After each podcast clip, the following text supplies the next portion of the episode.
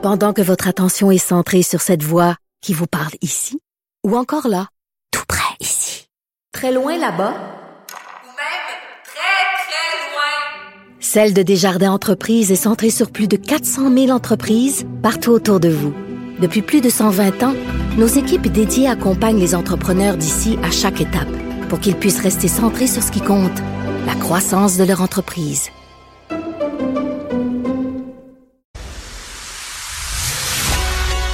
Il manie l'idée, la réflexion, la persuasion, le silence. Mario Dumont. Informé, cultivé, rigoureux. Il n'est jamais à court d'arguments. Mario Dumont. Pour savoir et comprendre. Bonjour tout le monde, bienvenue à Cube Radio. Euh, journée, euh, écoutez, journée où il y a des choses qui tombent. Euh, il y a les crypto-monnaies qui tombent en chute libre. Une journée noire dans le monde des crypto-monnaies. Si vous en avez dans votre portefeuille, allez pas voir ça ou au contraire, allez voir ça pour vendre ça. Si vous pensez, il y a des gens qui ont l'impression parce qu'il y a eu une espèce de banque de crypto-monnaies qui a ni plus ni moins que fait faillite, a été rachetée par une autre. Mais il semble que ça sème beaucoup d'inquiétudes dans le milieu.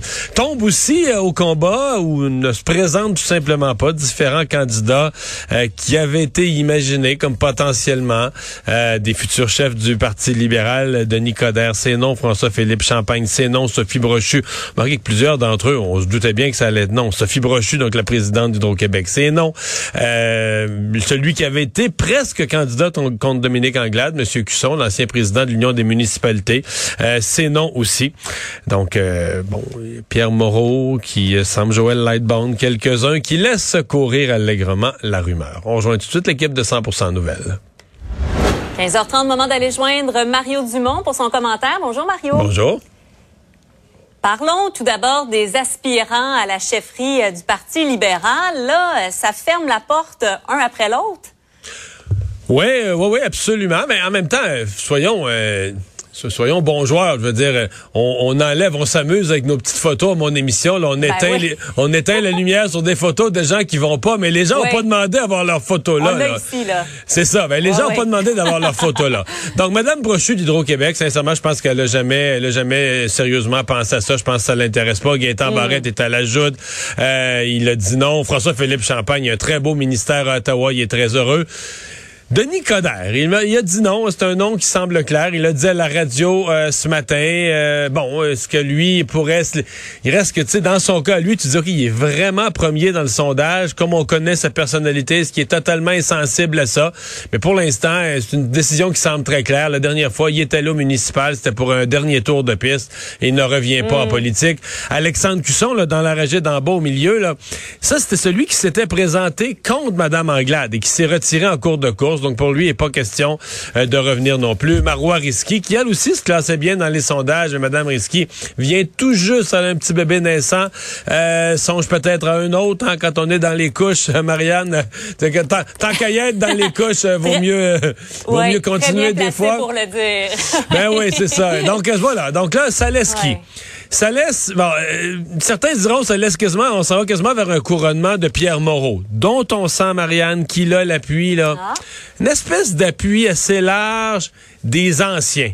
Ce que j'appelle les anciens, c'est ceux qui étaient autour de Jean Charest, puis un peu autour de Philippe Couillard. Et tous ceux mm. qui n'ont pas aimé... Hier, en entrevue, Pierre Arcan, et tout de suite après le départ de Mme Anglade, il m'a donné une entrevue très classe avec Mme Anglade, elle a pris la bonne décision. Mais il, a échappé une petite affaire, une petite, petite affaire, Pierre Arcan. Il dit, il dit, vous savez, là, il dit, j'aime pas tellement les gens qui disent qu'il faut que, faut, faut, faut renouveler un parti. Il dit, mieux qu'on fasse évoluer un mm. parti. Et j'ai entendu dans son propos une espèce de, euh, Madame Anglade, les gens qui étaient là avant avaient entendu qu'elle voulait un peu faire table rase sur le passé. Puis l'époque mm. Charest. Et dans le public, elle avait comme pas le choix, là, Madame, euh, Madame Anglade, parce que, tu sais, l'époque Charest, puis l'époque Philippe Couillard, ça avait laissé des traces qui étaient pas toutes positives. Donc, mm. elle, elle voulait se distancier de ça. Mais pour les gens qui avaient été ministres dans ces époques-là, c'est comme se faire dire qu'il avait pas été bon. Puis elle a pas su réconcilier tu comprends? Le bon, garder un peu le bon du passé, mais en se détachant de l'image du parti. Il y a une façon de le faire. Ben, peut-être que c'était pas Ouais, faisable non plus. Je sais pas. mais En tout cas, s'il y avait une façon de le faire, elle l'a pas trouvé. Fait que là, c'est comme si Pierre Moreau lui part avec ces gens-là, là, qui sont un peu les, les, les anciens qui se sont sentis tassés puis qui se disent, ben, avec Pierre, là, on va retrouver notre, notre place au soleil, notre droit d'exister, Mm. qu'on n'a pas été, on n'est pas des hontes, là, nous autres, dans l'histoire du, du Parti libéral. Pas que c'est des gens pas lucides puis qui pensent que leur époque était parfaite. Je pense qu'ils sont conscients des tâches qu'ils ont, des tâches qu'ils ont laissées sur le tapis, là. Mais, tu sais, cette espèce de, de- t'as encore le droit de participer à la vie du Parti libéral, même si t'as appartenu à l'époque de Jean Charest, de Philippe Couillard, c'est un peu ça. Euh, bon, là, les autres qui pourraient l'affronter, André Fortin. André Fortin, il, son étoile a pâli. Moi, je trouve qu'il y a 4-5 ans, là, ses affaires, ça allait bien, parlait avec un bon jugement, démontrait une certaine énergie. Euh, Mais tu trouvais qu'on l'a pas vu assez? Ouais. ben, pas assez, pas assez, c'est quasiment généreux. Là. Certains vont dire on l'a pas vu du tout ces derniers temps et tout ça. Euh, dans la dernière campagne, quand ça, allait- quand ça allait mal, là, tu sais, est-ce qu'on l'a vu en train de se démener puis ramer plus fort, de mettre les bouchées doubles quand ça allait plus mal? À ce compte-là, ce serait plus Marc Tanguay. Mais Marc Tanguay, il s'est développé un personnage. Tu sais, en anglais, il appelait ça autrefois le Rat Pack, là, tu sais, dans un parti, là, tu sais, l'espèce de Ben oui. euh, l'opposition là, très très agressive là, qui mord les jarrets tout le temps. Puis ça, ça t'en prend dans un caucus, là, tu sais, agressif, mordant, mais comme on dit, c'est pas le chef. C'est pas, le chef, il est au-dessus de la mêlée. Fait que Marc Tanguay, Oh, c'est moins ouais. positionné comme devenant un chef, quoique bon, on- les choses peuvent euh, peuvent évoluer. Joël Lightbone laisse courir. Ben, semble intéressé. Quand quelqu'un qui laisse courir, ça me dit qu'il semble même, intéressé. ouais. Ce qu'on sait pas, c'est euh, moi j'ai j'ai pas peut-être qu'il y en a puis tu sais, on connaît pas tout le monde, on connaît pas tout, mais est-ce qu'il a vraiment des assises dans le Parti libéral? Est-ce qu'il pourrait bon, il arrive d'Ottawa avec un discours plus progressiste, est-ce qu'il pourrait aller intéresser tu sais les nouvelles recrues là de, de- du Parti libéral dans le Grand Montréal? Euh, Est-ce qu'il pourrait Ouais, aller en intéresser certains d'entre eux, être ce candidat plus social, ce candidat euh, plus progressiste? Peut-être, peut-être, mais il me paraît partir avec peu d'assises dans le Parti libéral du, du Québec. Fait que, pour l'instant, on a ça. Maintenant, Ouais. la, la porte est grande ouverte, Marianne, à d'autres candidatures. Tu sais, quelqu'un arriverait demain matin qu'on n'a pas pensé, qui arriverait du monde des affaires ou qui arriverait d'un, complètement d'un autre secteur, avec un curriculum vitae intéressant. Là, puis je suis convaincu. Moi, dans mon émission ce matin, on l'a illustré par une petite boîte à surprise, là. Un petit Jack in Un the Joker. Box. Hein? Un petit. Joker qui sort d'une boîte Comme un de Joker surprise. qui le petit- sort. Ben oui. ben là, il y, a il y a de la place. Tu sais, des fois, on le dit sans farce, mais cette fois-ci, je pense qu'il y a vraiment de la place pour ça. S'il y a des gens qui nous regardent et qui sont euh, un bon CV, je serais prêt à servir le Québec.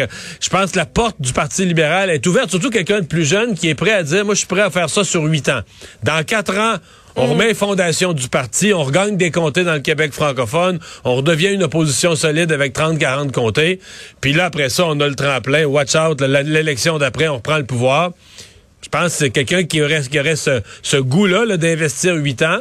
C'est imaginable. Et là, cette bisbille qu'il y a eu quand même là pendant un, certain temps au Parti libéral, ben ça a fait en sorte, et on le voit dans le sondage léger là ce matin, euh, que ça a donné des plumes à la fois au- à Québec solidaire et, et au Parti québécois. Euh, franchement, le Parti québécois quand même à, à 18 Ouais. et, et on voit là où se positionne le Parti libéral. Ouais, mais le PQ, ça veut dire que la, la bataille de Paul Saint-Pierre Plamondon là, sur la question de la sermentation, ça a eu du tirando. Euh, Québec solidaire aussi. Ouais, mais ça y pas nuit. je je me suis demandé, en fait, est-ce que la CAQ, est-ce que c'est pas juste un peu comme la... Tu sais, les gens voulaient la proportionnelle. Le soir des élections, les gens ont trouvé que la CAQ, c'était peut-être trop fort, 90 sièges. C'est comme si dans le premier sondage, ils ont déjà voulu corriger ça. Parce que la, la- la baisse de 5% de la CAQ, tu dis, écoute, il y a quatre semaines de passé dans le mandat, euh, il n'y a même pas eu une journée de chambre. Sinon, la seule, moi, le seul dossier où je pense que la CAQ aurait pu perdre des plumes, sont les urgences c'est sensible, les urgences. Puis, tu sais, on est quand même là euh, dans une espèce de... On arrive des élections, on est dans une espèce de cul-de-sac où on voit pas beaucoup la solution, puis tout ça. Et ça, ça a fait un difficile début de mandat. Soit c'est ça, ou soit c'est juste que les gens ont dit, bah là, le gouvernement est trop fort, si j'avais à revoter demain, j'en voterais pas pour eux. C'est les deux explications que je vois à la baisse de la, à la, baisse de la CAQ, parce que c'est rare que tu perds autant de points en quatre semaines après une élection, là. Ouais. Ah, intéressant euh, comme analyse. Euh, maintenant, le départ euh, de, Dominique Anglade comme député également, ben, ça libère le comté de Saint-Henri, Sainte-Anne. Est-ce que tu as l'impression, Mario, que Québec solidaire va mettre vraiment toute la gomme pour aller chercher ce comté-là? Ce matin, j'ai parlé à la voisine de comté, la nouvelle députée de Verdun, et euh, me disait non, regarde pour l'instant là, c'est Madame Anglade, on veut souligner son bon travail, puis on n'est pas. Non. Mais j'ai pris ça avec un grain de sel. Je pense que la vérité, c'est qu'à Québec solidaire, on regarde cette circonscription là avec énormément d'intérêt au point quasiment d'en faire une obsession. Les chiffres sont à l'écran, Marianne. Euh, Madame Anglade avait quand même gagné par une bonne marge. À un certain point, on pensait qu'avec Solidaire, elle allait gagner. L'écart est quelque chose comme 2000, euh, quoi, 2000 votes plus. Donc, c'est l'écart était quand même euh, beaucoup plus. Tu sais, ça n'a pas fini à 500 votes près. Ça a fini à 2000 quelque cent. Mm. Donc, il y a du chemin à faire. Même dans une élection partielle pour Québec solidaire, aller combler cette marge-là, c'est pas fait. Sauf que l'enjeu est tellement gros pour eux. Parce que s'ils gagnaient un comté de plus, ils seraient 12 à l'Assemblée nationale. Donc, ce qui veut dire que toutes les ententes dont on parle pour obtenir une reconnaissance, le Québec solidaire n'a plus besoin de mm-hmm. négocier. Personne n'a plus besoin de demander de permission à personne. Ils sont un groupe parlementaire reconnu au sens du règlement de l'Assemblée nationale. Je comprends bien qu'ils veulent ça. C'est certain qu'à Québec solidaire, euh, même s'ils le disent pas, là, même s'ils veulent pas nous le dire depuis 24 heures, ils ont reparlé à leur candidat, M. Clich-Rivard. Ils ont demandé, es-tu prêt à faire le saut? D'après moi, euh, d'ici une semaine, ils vont déjà avoir une, une stratégie de pré-campagne puis de, pré de campagne pour voir comment, au cours des prochains mois, même avant que ce soit officiellement déclenché, comment travailler le terrain, etc. Euh, voir les secteurs, ils vont regarder le comté secteur par secteur parce qu'il y a des coins du comté où on a été plus faible. Comment on pourrait renforcer ça? Et l'enjeu est mm, tellement mm. gros pour eux, là, ils vont, ils vont y mettre le paquet, attacher votre truc, là. Et, on se posait la question, qui va se présenter pour le Parti conservateur? Est-ce que Éric Duhem lui-même va se présenter? Est-ce que ce sera une Casabonne qu'on avait vu à l'autre partiel? Ben, c'est parce qu'Éric Duhem avait laissé entendre qu'il pourrait se présenter dans une euh, partielle, tu sais, euh, s'il y en avait occasion, Ouais, mais là, euh, je veux dire, c'était un peu une espèce de petit plateau Mont-Royal secondaire euh, mm. bilingue. Euh, je veux dire, moi, s'il me posait la question, je recommanderais pas d'aller se mettre le nez là. je veux dire, tu sais, aller se présenter, je sais pas combien le Parti conservateur a fait dans ce comté-là, mais ça doit être assez faible, à mon avis. Ça doit être le genre de comté où ils ont fini quatrième ou cinquième. C'est pas, euh, comme on dit, il est pas dans sa, il est pas dans sa talle.